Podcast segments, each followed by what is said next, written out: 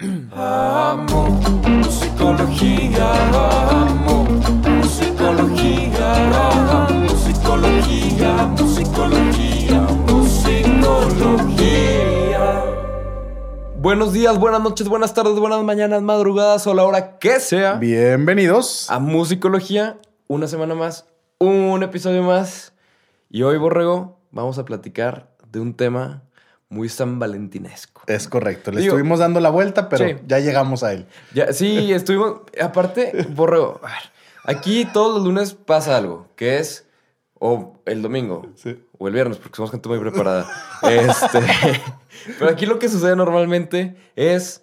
Nos juntamos, platicamos de qué vamos a hablar. Y normalmente la conversación va de qué podemos hablar que no sea amor. Todas las canciones son de amor. Sí. O bueno, la mayoría de las canciones, una buena cantidad de las canciones son de amor o desamor. De qué podemos hablar que no sea de amor. Y qué canción no tan conocida podemos sacar para pues que la gente conozca algo, algo diferente, poderles aportar algo, ¿no? Recomendaciones. Pero ya hemos escuchado muchos comentarios de, eh, hagan una de una que me sepa. y sí. pues sí. Muchas personas no se daban el tiempo a, a brincar del video a la canción. Entonces querían un episodio de una que supieran. Entonces, no sabemos si esto se la van a saber. Pero hoy que llegamos con esta encomienda, pues lo que sucedió fue básicamente, mm, oye, Borrego, no se me ocurre ninguna canción de amor. Y ahora de amor, ¿cuál, güey? Y alguna que la, que la gente sepa. O sea, básicamente lo que batallábamos antes, ahora lo batallamos el doble para así poder hacerlo. Pero, básicamente, ahora sí llegamos a la conclusión de que la canción de esta semana Sí. va a ser Tú sí sabes quererme. No tú, tú también, porro. Yo también sé. Pero Natalia Lafourcade, o sea, no ella. O sea, Su canción su canción. estaría bien que fuera ella, pero no. ¡Qué borrego! ya, por favor, saca esa anécdota. Confesando borrego. viejos amores. Sí, ya, borrego, Es que existe toda, toda un... un, Yo no este, iba a decir nada, tú solito. Esto es toda una carrilla entre mis amigos y, y mi esposa, porque en alguna ocasión cuando Natalia Lafourcade iniciaba, este, vino a dar un concierto a Torreón y yo, juvenilmente enamorado este, de un artista, escribí una cartita que le entregué a Natalia Lafourcade. Entonces se ha convertido en parte del cotorreo este, de mi mejor amigo Manuel y, y mi esposa. Entonces, bueno, llegamos a este tema y ya saben que a mí me gusta reírme, sea de mí o de los demás, así es que aquí está.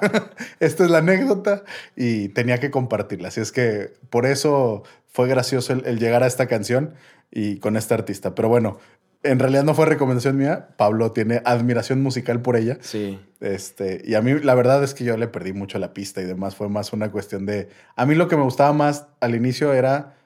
Sonaba diferente, se veía diferente, era diferente a toda la música Ajá. que había en México en su momento. Entonces me parecía como muy refrescante eso, ¿no? Sí. Entonces es- ese era el, el crush que yo tenía como, como fan. Natalia, si estás escuchando, le debes una carta a Borrego, ¿eh? Por favor, esperamos tu, La tu, fan, tu fan letter ahora de regreso. La cual no te va a contestar él tampoco. Para, que, pa- para que veas lo que se siente. No, pero la verdad es que digo, yo tengo una gran admiración por, por Natalia Furcade, sobre todo ahora en estos últimos discos que ha sacado. A partir de. Digo, yo creo que yo me volví fan eh, a partir de Hasta la Raíz. Ok. Según yo sí se llama el disco, ¿no? Hasta Sí. la Raíz. Ya con este sonido más... Sí, don- donde viene Hasta la Raíz, según yo el disco también se llama Hasta la Raíz. Sí. Este. Y luego después con un sonido un poquito más autóctono, pero refrescante, pero nuevo. El de Hasta la Raíz está todavía más autóctono hacia el jazz. Sí.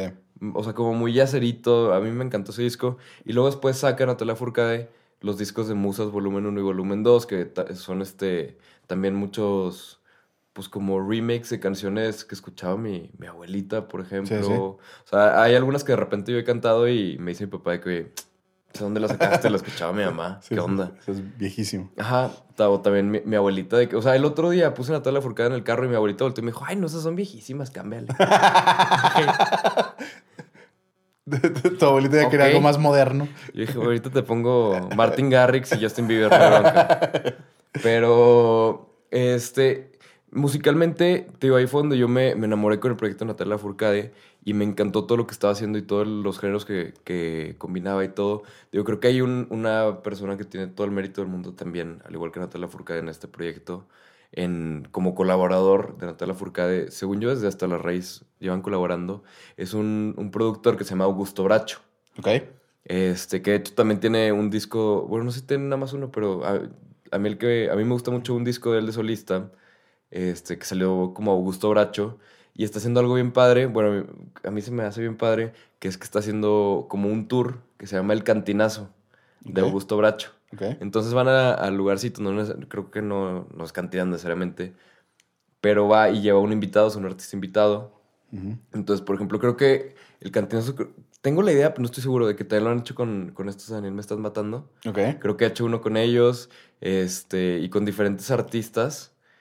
Y la verdad es que le queda, o sea, bueno, a mí se me hace que de tener la oportunidad es algo que, que todos deberíamos de, pues de tratar de ver alguna vez, porque siento que sí, o sea, sí debe estar muy divertido.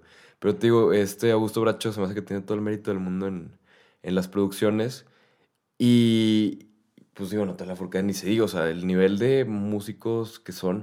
O sea, yo tuve la fortuna de irlos a ver en vivo y de verdad que el nivel de músicos, o sea, dices, órale.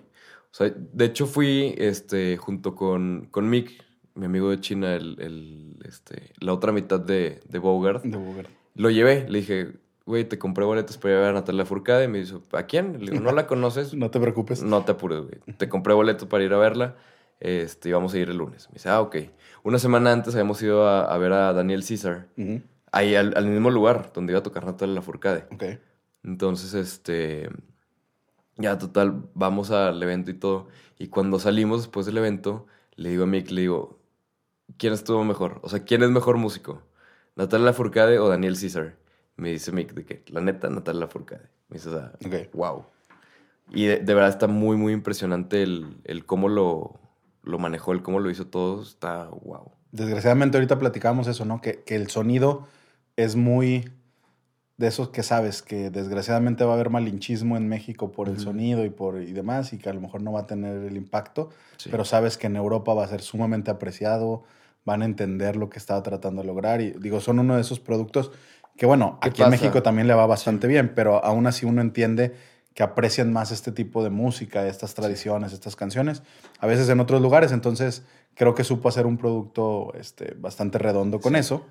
Y bueno, nosotros tomamos una canción de, ¿de cuál de las musas es? ¿De cuál disco? De Musas Volumen 1. Del 1, ¿ok? Del volumen 1, sí. y entonces eh, la canción que elegimos fue Tú sí sabes quererme, Tú sí sabes quererme. de Natalia Lafourcade. Y de hecho elegimos este, este tema, o bueno, esta canción, porque ahora con motivo de que pues, pasó hace poquito San Valentín, Correcto. de que el viernes sale mi nuevo sencillo. Eh, venga. Ahí, eh, plug discreto. Pero el viernes, el viernes sale colateral. Este, pero con motivo de, de todo esto, decidimos hablar de las etapas del amor. Correcto. Sí, ese sería el término correcto. Correcto. El título correcto. Sí, sí, sí. Digo, hablábamos de esto de que el amor tiene diferentes eh, fases o etapas cuando estamos hablando de amor de pareja, ¿no? Sabemos que existe amor fraternal y demás. Sí. Nos vamos a entrar hoy en el amor de pareja y pues tiene diferentes momentos y creo que socialmente estamos como muy clavados en el rush del enamoramiento, de lo inicial, ¿no? Las etapas del amor empiezan con esto del enamoramiento en donde psicológicamente, sin, sin vernos muy técnico, proyectas mucho de lo que quieres en la otra persona aunque no lo tenga. O sea, la ves perfecta o lo ves perfecto a la otra persona, no necesariamente porque tenga las características Eh, que esta, es la, esta es la primera etapa. Esa es la primera etapa. ¿Cómo se denomina? Enamoramiento. Enamoramiento. ¿Ok? Y entonces ves perfecta a la otra persona, no tiene errores, hasta se enoja bonito, este, todo parece perfecto. Uno, porque pues estamos en este momento donde químicamente tu cerebro está punto menos que con cocaína. O sea, literal han hecho estudios y la actividad cerebral de una persona adicta después del rush de darse un, un pasón y una persona enamorada, muy parecido el funcionamiento cerebral, ¿no? Entonces, estás drogado, literal. Este. Por ti mismo, por tus propios neurotransmisores, hormonas y demás. Ves todo perfecto, el mundo es bellísimo, todo está bien. Y está esta parte del enamoramiento que hay que disfrutarla, ¿no? Y cre- creo que muchas Hay que aprovecharlo. hay que aprovecharla y es, es delicioso estar ahí. Pero luego hay que entender, y como en esta canción dice, tú sí sabes amarme, es ya cuando en realidad conoces a la otra persona. Que viene una etapa en donde ya no es nada más por la emoción. ¿El, el- el enamoramiento, como cuánto se supone que dura? Híjole, la, teóricamente está alrededor de menos de dos años, es, es lo ponen. O sea, no, no, hay, Ajá. no hay un mínimo, pero dicen más o menos hasta los dos años. Y es esta etapa en donde todavía te da nervios ver a la otra persona, en donde puedes estar todo el día nada más viéndola sin hablar, en donde, no, está esta parte. Pero después llega un momento en donde pues empiezas a conocer verdaderamente a la otra persona ya sin tanto tus proyecciones, empiezas a darte cuenta de detalles que no te son tan divertidos, bonitos, agradables, Sí. porque nadie es perfecto. Y entonces llega una etapa donde empiezas a ajustar, ¿no? Ahí hay un, un puentecito entre el enamoramiento y la decepción o desilusión se llama. Ajá. Hay un puentecito que es donde empieza a haber como más sentimiento y menos pasión. ¿Ok? No significa de, de cuestión sexual, sino en cuanto a la unión. Sí, pues sí, Sí, que sí. hablamos de pasión y todo el mundo piensa, ah, entonces ya no hay relaciones. No, se refiere un Se poquito. apagó más- la flama. Se apagó la flama. No, se refiere a que empieza a haber más intimidad en cuanto a la conversación, en donde ya te conoces historias de su pasado, donde ya compartieron cuestiones más personales. Sí. Y entonces brincas del enamoramiento a esta etapa y luego llega la desilusión, donde pues ya nos conocemos, ya me desesperó lo que antes me daba risa, ya no se enoja tan bonito, este, ya estamos batallando para resolver los conflictos de si voy o no voy, si le contesto o no le contesto en el cel y Ujú. todas estas cuestiones. Entonces viene esta etapa y en esta es donde muchas relaciones se acaban, Sí. donde muchos dicen, no, ya, o sea, ya no siento lo mismo. Pero Ya no bueno, es igual. pues es que es parte de una relación, o sea, Sí. tienes que pasar por ahí. No estoy diciendo que si no eres feliz te tienes que quedar, no estoy hablando de eso, estoy hablando de entender que... Pero, un- pero es, es irreal pensar que el enamoramiento dura para siempre. Y hay muchas personas, te digo, que están brincando de una relación a otra nada más mientras dura el enamoramiento. Entonces estoy con alguien, se acaba el enamoramiento, ya no siento lo mismo, voy y me emociono con alguien más y vuelvo Sí. otra vez a... Porque la verdad es una situación pues adictiva. Insisto, dentro de tu cerebro hay una cuestión adictiva. Ajá. Y entonces muchos brincan. Hay algunos que mantienen la relación y entonces hay una decepción y, oye, pues es que esto no me gusta tanto, ya me desespero esto. Y luego llegamos a construir una relación duradera, un amor verdadero. Sería la siguiente etapa, en donde ahora sí nos conocemos, lo bueno y lo malo de la otra persona, aprendimos a el cariño, nos hace tratar de buscar una manera para que sí funcione esto. Y entonces buscamos las maneras. Hay muchas parejas que no logran encontrar el cómo y ahí terminan. Hay otros que sí encuentran el cómo funcionar Sí. después de todo eso. Y entonces ahora sí viene una estabilidad amorosa, que no es que entres en rutina, es que ya no es el, ya estoy seguro que me quiere, estoy segura que la quiero, ya no es cada vez que nos peleamos sentimos que vamos a terminar, sino es, pues, qué flojera haber pasado por esto, no quisiéramos estar peleados. E- Esta es la tercera etapa. sí, Vamos a la tercera. vamos en la tercera. Y entonces ya aquí es donde empiezas a construir una relación a largo plazo y después ya finalmente está un nosotros, ¿no? Un todo esto hicimos juntos, estamos hablando de ya tenemos a lo mejor casa, familia, este, hijos y demás, y entonces ya es una etapa en donde es más, Ujú. pues hay, hay un cariño, hay un amor, pero además está todo lo que ya hicimos juntos y todo lo que hemos construido juntos Sí. ya la, la pareja en sí este, también tiene esta parte. Se me olvidó comentar que también mientras vamos avanzando en la relación, está esta parte donde al principio casi casi es una simbiosis, como la relación de un bebé y su mamá. No sabes la diferencia entre tú y el no tú. O sea, un bebé cuando nace no entiende que existe otra persona que es la que le da de comer. Porque, bueno, dentro del vientre su mamá era Parte la misma de- comida, ¿no? Pero cuando nace, él sigue sin entender de, pues hay alguien más que me da comida. Es yo nada más lloro y tengo comida. No entiende, Ajá. no hay, no hay esa separación. Bueno, las parejas pasan por una etapa simbiótica en donde es todos somos nosotros y el mundo no importa y te, te- te le desapareces a tus amigos y este, ¿no? Y empiezas a hacer el queda mal y toda esta onda. Andas de mandilón, este, porque estás en esta etapa. Mientras avanzamos en la relación, cada vez hay más espacios individuales de cada uno en su vida personal, andan en cada quien en sus cosas, y no es esta cuestión donde todo el día tenemos que estar juntos y todo tenemos que hacer juntos, sino es, bueno, pues veías algo que te gusta a ti, yo haré algo que disfruto, y venimos y lo compartimos. Entonces también se va dando una poquita separación sin que sea el- la ruptura o el ya no me importa verte Sí. o el ya- no, o sea, simplemente es la frase que me gusta medio poética es que este el espacio en el amor es como el oxígeno al fuego. Poquito lo aviva y mucho lo apaga. Entonces, otra vez, otra vez. Rewind, rewind. Ok, estamos prendiendo el carboncito El, En el la es- carnita. Ajá. El espacio en el, am- en el en amor. el amor es como el, el oxígeno el oxígeno al al fuego. fuego. Poco lo aviva, Poco lo aviva, Y o sea, po- poco espacio lo aviva lo aviva y mucho espacio, lo, lo apaga. apaga. ¿A qué me refiero con esto? Si lo pensamos en cuestión de fuego, estás prendiendo la carnita asada, le echas aire para que agarre. Pero también si le echas de más aire se apaga. Se va a apagar, sí. Entonces, pero se necesita un poco de oxígeno para Sí. que agarre la llama.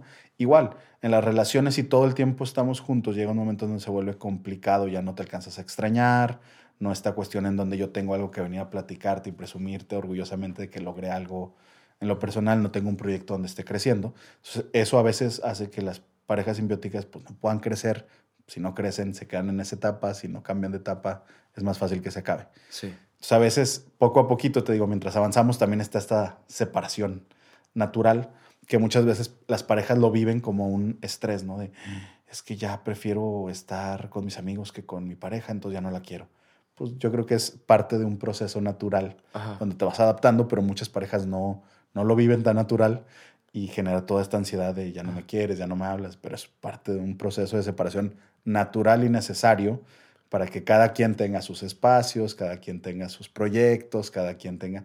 Y luego Y que, vengas y, y los que- que sean juntos, pero no mezclados. Es correcto. Y hay otros donde sí son juntos, es decir, este, no sé, me voy a ir con mis amigos y luego tengo también mi cuestión de mi trabajo, pero vamos a tomar unas clases de baile juntos, ¿no? O sea, hay cosas que sí compartimos, pero hay cosas que son mías y que me ayudan a crecer y que me vengo y te las platico y me ayuda en esta cuestión, pero no es todo el tiempo todo juntos, ¿no? Entonces, ese es otro de los factores que va cambiando mientras avanzamos en la relación. Este, y esos son como las etapas. Platico de esto porque creo que es importante tener en cuenta que ese es un proceso natural de una pareja. No quiere decir que aplique a todos, no quiere decir que "Ah, ya me duró más de dos años, todo está mal. Teóricamente no funciona así, o sea, en realidad te están dando parámetros como idea, como referencia, nada más. Para que Para sepas que- más o menos cómo, cómo funciona a nivel psicológico, ¿no? Sí, y sobre todo para que también sepas, oye, pues no pasa nada si ya estamos pasando más tiempos cada quien. Oye, no pasa nada si ya me empecé a dar cuenta de cosas que no me gustan de mi pareja. Es parte de un proceso natural. Si hubiera eso, este, pues entender, estoy en un proceso natural, sigo enamorado o no, y ahí tomes decisión. Porque siento que hay muchas personas que adelantan el acabar las relaciones simplemente porque no sabían que eso es lo que seguía. Ajá, y porque piensan que a lo mejor ya por eso está mal, Ya ¿no? se acabó. Ya no estoy enamorado perdidamente. Sí. O sea, ya no estoy en la etapa del, enam- del enamoramiento, ya no todo, no siento mariposas cuando Sí. lo voy a ver. Entonces Entonces, no. es como, no, pues Ya ya, no estoy enamorado, ya esto ya se acabó. Es como, Exacto. pues no funciona así, ¿no? Ahora, también hay momentos en donde brincamos, o sea, de etapa. Sí. Y también podemos brincar hacia atrás. ¿A qué me refiero? Pues llega el día del amor y la amistad y hay muchos que nos entregamos al enamoramiento otra vez. Y otra vez con tu pareja vives esta cuestión de enamoramiento y de emocionarte y de los detalles. y de... O sea, no quiere decir que porque, ah, no, ya pasé por ahí, ya. Ya no. No, no. o Sino sea, que también se pueden como Sí, sí. mover, mezclar ay, todo. es correcto. Entonces, pues simplemente que sepamos que esta es la, la vida natural de una pareja. Sí. Este, que no se asusten si están en otra etapa, que conozcan del tema y como dice la canción de Natalia, que encuentres a alguien que te quiera como a ti te gusta. Ándale, ¿No? efectivamente. y no es solamente que te quiera como a ti te gusta, sino es te quiere a ti.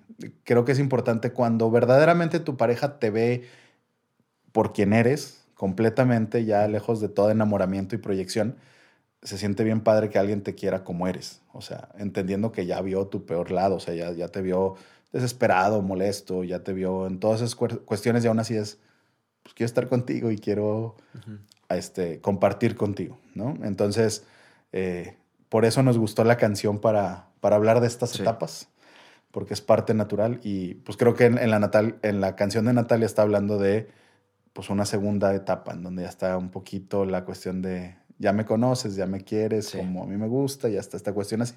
Entonces creo que por ahí va. Y creo que también es muy útil el, el conocer estas etapas y saber pues que son normales y que así funciona el cerebro y, y que así funcionamos.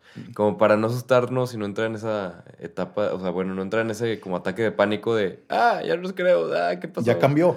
Sí, ya, ya todo está mal, ya Sí. la, la flama se apagó. Sí. Pero básicamente, pues digo, así funciona y creo que es información que cura. que por lo menos es, es interesante y útil. Ojalá Sí, definitivamente. Ojalá les sirva y digo, después del 14 de febrero del enamoramiento, a lo mejor regresamos a una relación más, Ándale. más estable, Claro. más, ¿no? Y entonces mucha gente es de, ay, yo quisiera que todos los días fueran Sí. como el 14. Pues está padre que nos demos el momento de amarnos y de regresarnos a etapa del enamoramiento cualquier día del año, sí. Sí. pero también entender que también está padre a veces ya compartir cosas que son mucho más, yo, yo, yo le digo a mi esposa que compartimos cosas mucho más personales. Es decir, a mí lo que más me gusta o me enamora son esos detalles que yo conozco a mi esposa que sé que nadie más sabe, de convivencia y de, de platicar con ella. Entonces a lo mejor ya no es el, la mariposita en el estómago, pero es qué padre que yo sé eso, qué padre que yo conozco esto de ella, qué padre. O sea, se disfrutan otras cosas o se expresa de manera diferente. Este, y no creer que ah, ya porque no hay enamoramiento, ya no. Sí, pues sí. Es, es, es amor diferente, es amor de otra manera, ¿no? Sí. Entonces, entender lo que así es, disfruten a sus parejas si las tienen, si no, disfruten eh, su soltería, sus amigos, su familia, pero entiendan que, que este es parte del proceso de estar en una pareja que es bien bonito y que todas las etapas hay que disfrutarlas y no estar nomás pensando en, ah, ya no es como antes, sí. sino es, ah, qué padre que ahora sí tengo esto todavía, ¿no? Efectivamente. Pues muchas gracias. Nos vemos la próxima semana y esperamos si el episodio de hoy les, les haya gustado, les haya servido, lo hayan disfrutado. Es correcto. Y les recordamos, viernes, tienen que estar al pendiente Ah, el viernes, sí. de la canción de, de Sí. Pablo, que por cierto acabamos de ver un sneak peek del video que ya grabaron, que después les presentarán. Está muy chido también para que estén al mismo. pendiente y aquí les platicaremos cuando salga. Muchas gracias y nos vemos. Nos vemos.